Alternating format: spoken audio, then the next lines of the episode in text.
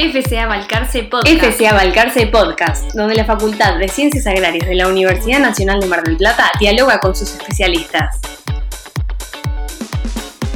Nos reunimos en un living técnico digital junto a Julio Estefan, él es asesor privado, ingeniero agrónomo, docente de la asignatura Producción de Vacunos para Carne de la Facultad de Ciencias Agrarias de la Universidad Nacional de Mar del Plata, y también estuvimos reunidos junto a Germán Cantón, él es médico veterinario y es quien lleva las riendas del Servicio de Diagnóstico Veterinario del INTE de Balcarce.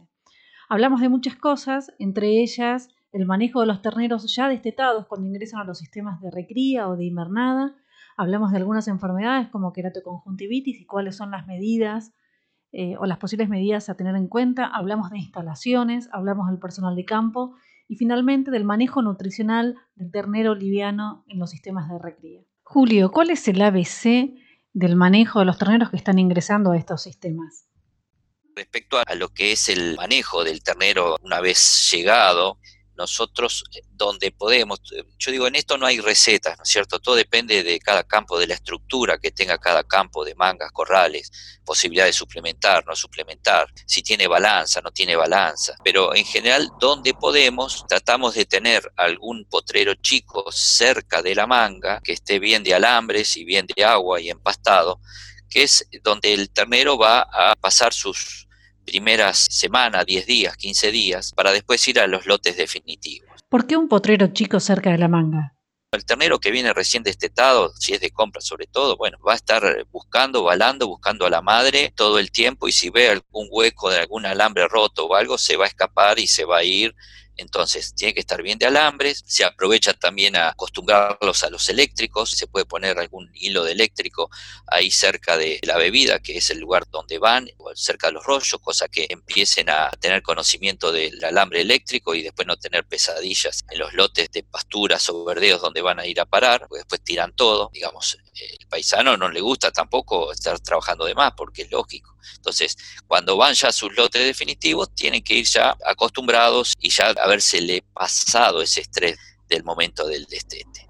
Ese es un poco, digamos, el ABC, lo que es el manejo desde el punto de vista de los primeros días después del destete. Y ahí aparece otra vez que es clave, ¿no? El manejo del personal del campo. Sí, sí, es muy común por un tema de simplicidad que la primera semana lo pasen en, en algún corral de la manga con rollo y agua. No sé si eso es lo mejor, pero es lo más práctico. Entonces, cuando salen después al campo, ya salen con algunos kilos de menos, con pero no va a jorobar demasiado con los alambres, ya va a estar más acostumbrado. También, ojo, que todo ese andar caminando dentro del corral, que levantan tierra y polvo y todo eso también está contraindicado para todo el tema de problemas de ojo, que ahí Germán podrá aclarar un poco más sobre el tema. Sí, el problema, sí, queratoconjuntivitis es un problema importante, no común en todos los establecimientos, todo el que sabe, conoce la enfermedad, hay campos que son problemáticos, hay otros campos que no tienen problema. El control, la prevención de la queratoconjuntivitis es complicada, porque las vacunas que hay en el mercado, no todas funcionan bien, eh, no es una cuestión de marca de vacuna ni calidad de la vacuna muchas veces, sino por características que tiene la bacteria que da este tipo de problemas. Es muy variable entonces, por ahí uno escucha ahora el tema candente con respecto a vacunación, se está vacunando contra la vacuna de la gripe y que este año la vacuna tiene cinco cepas, tiene tres cepas, tiene la cepa del año pasado. Con el caso de queratoconjuntivitis pasa algo similar, Es muy variable las cepas que están circulando en el campo, entonces por ahí justo uno aplica una vacuna que tiene una cepa que no es específicamente la que está dando vueltas en el campo y no, no previene del todo la enfermedad. Por esa razón es que es complicado. Existen vacunas en el mercado para prevenir la queratoconjuntivitis, pero a veces el efecto que tienen no, no, no es el mejor. Y es complicado con respecto a lo que se venía hablando con la, parte de personal de campo, porque es engorroso el tratamiento. Después, si uno tiene instalado un brote de queratoconjuntivitis, enseguida el personal de campo es el primero que va a protestar contra este problema porque hay que agarrar los animales, tratarlos individualmente, en lo posible apartarlos para que no infecten a otros animales. Hablemos un poco de las instalaciones. ¿Cómo ven las mangas en nuestra zona? Eh, bueno, en línea lo mismo que decía Julio, en realidad es, se ve de todo. Cuando uno va al campo, la verdad que ve de todo y hay campos muy prolijos donde ve cosas que uno para ahí ve hasta en las películas. campos donde tienen pediluvio a la entrada, por ejemplo, el campo en la, tranquera, pensando en lo que fue en otras épocas donde había control, por ejemplo, con respecto a lo que es la fiebre astosa, hasta campos donde directamente no tienen manga en el campo y tienen que pedirle un vecino la manga para ir a hacer los trabajos. Y es un tema importantísimo y por ahí uno ya cuando entra al campo y ve las condiciones que hay en el campo, uno ya como veterinario y uno como patólogo ya se empieza a, ya sabe a lo que va a ver casi. Hay una correlación.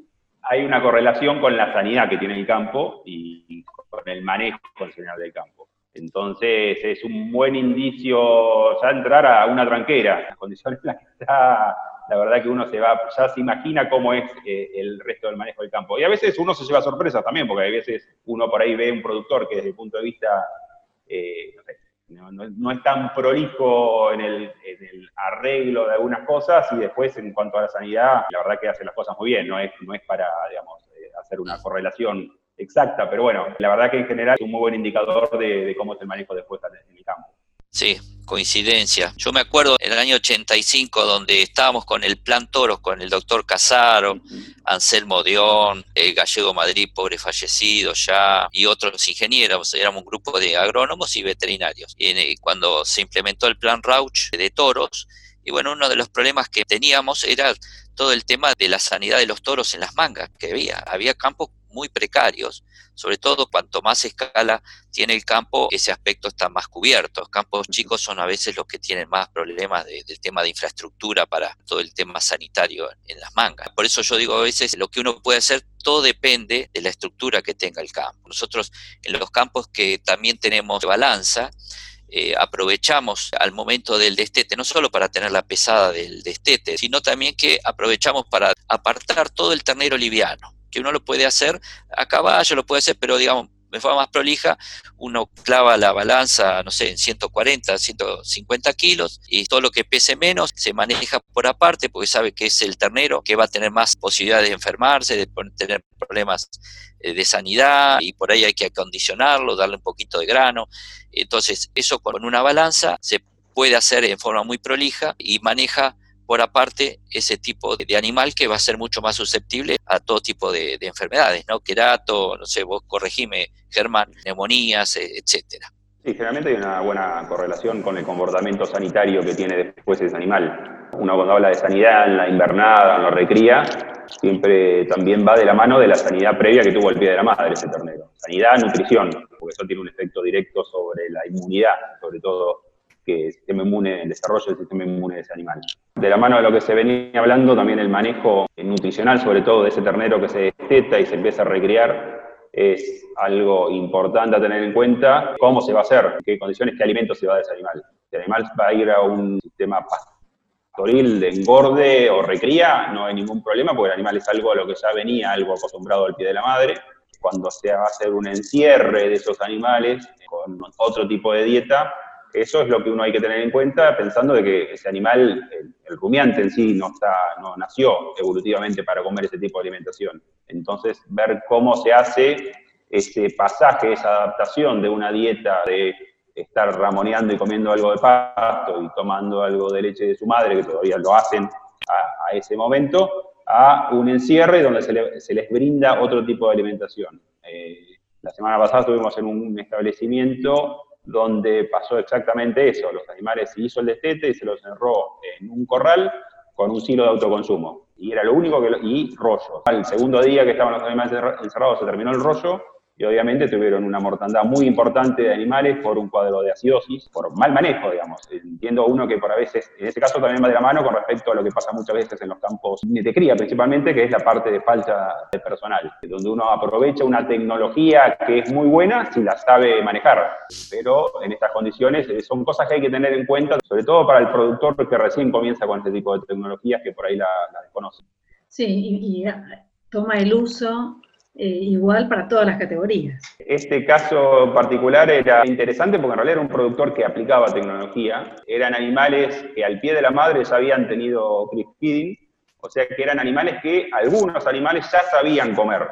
Incluso eso a veces es casi más problemático en ese planteo en sí, porque animales que ya saben comer se van a veces de cabeza a comer el alimento, el único que tienen para comer, Y es así que vos veías los animales que ya estaban un poquito, los que se morían eran los que ya más grandes y que se ve que ya sabían comer ese tipo de alimento al pie de la madre, y los animales más chicos que por ahí no se habían acostumbrado al crispidino, no lo habían, digamos, venían más de atrás, no se fueron a, comer alimento que tenían en el silo de autoconsumo y por ahí no tuvieron tanto problema.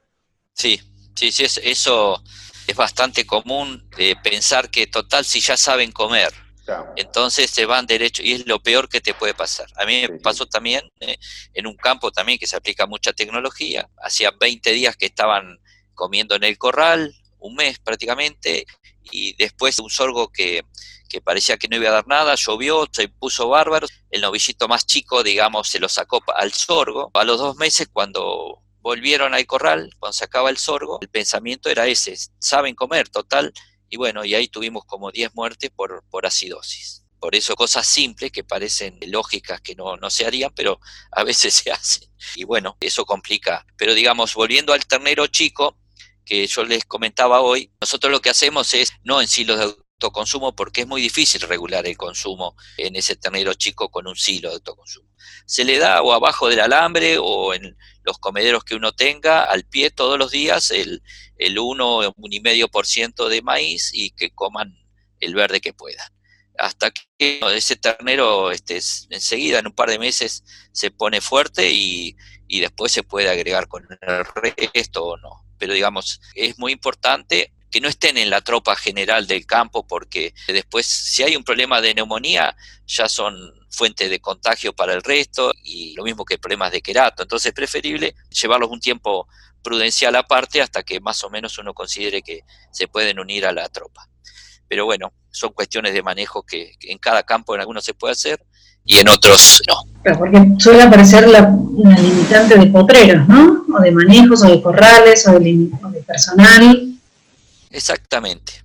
Todo lo que sea infraestructura, el tema de posibilidad de tener gente. Y después hay otros donde hemos andado muy bien, estamos andando muy bien con los hilos de autoconsumo, pero de vuelta, eh, lo que es liviano se maneja por aparte y se ponen los hilos de autoconsumo en las avenas y lo importante es todo el primer periodo de acostumbramiento, que hay que hacerlo, no darle opción de que estén todo el día con... El animal en general, si tiene una de muy buena disponibilidad, no se van a ir al, al silo a comer grano, en general van a la avena y después puede haber algunos más glotones que se van al silo. Por eso hay que regularlo eso. Y a la medida que te vas quedando sin avena, empiezan cada vez a comer más del silo de autoconsumo. Pero por supuesto es maíz con el núcleo que viene para silos de autoconsumo. Todo ese periodo de acostumbramiento es fundamental. ¿Querés sumar algo más, Germán? En este caso puntual era interesante porque en realidad eran los machos, hizo el encierre este, donde estaban encerrados con rollos, con tres rollos que le pusieron el primer día y después se olvidaron con el silo de autoconsumo y las terneras estaban en el corral del lado, pero las terneras estaban en un sorgo en realidad. Y iban y comían algo del silo y era evidente que el productor le quería echar la culpa al alimento que le estaba dando para que era la explicación. Y digamos, la muerte las tuvo en los animales que lo único que tenían para comer era el autoconsumo. Y las terneras que estaban consumiendo el mismo alimento, pero estaban comiendo verde e iban cada tanto a levantar algo, no les pasaba absolutamente nada. Entonces, el mismo como que se autoconvenció en ese momento, quería echarle la culpa para que el, que le vendió el alimento le, les pagara a los terneros que se habían muerto, eh, pero enseguida, bueno, lo, digamos, quedó, quedó convencido. Claro, claro, eso es un error de manejo. En general, eh, cuando uno tiene, hoy el, tema del silo de autoconsumo por practicidad se ha impuesto, practicidad por el tema de, no renegar con el personal, los fines de semana que, digamos, no hay problema, pero siempre el acostumbramiento, siempre conviene hacerlo fuera del silo de autoconsumo. O sea, en general, si uno tiene un corral y le, les pone el silo de autoconsumo, en los primeros 10, 15 días, lo ideal es de alguna manera tirarle abajo del alambre, empezar con poco y por supuesto que nunca falte el rollo, que encima el rollo nunca es de calidad. Nuestros rollos son de pasturas generalmente mm. encañadas o de rastrojos de, de cebada, de cola de cebada o si no de cola de maíz, esa es la verdad como cada vez se hace menos pasturas, el excedente de primavera no existe casi. Ese es el tema. Entonces, se, van modificando los planteos. Muchas gracias por participar en esta charla técnica. El tema da para muchísimo más. Eh, espero que después en otro momento podamos tener otro encuentro y seguir compartiendo información del sector ganadero. FCA Balcarce Podcast. FCA Balcarce Podcast, donde la Facultad de Ciencias Agrarias de la Universidad Nacional de Mar del Plata dialoga con sus especialistas.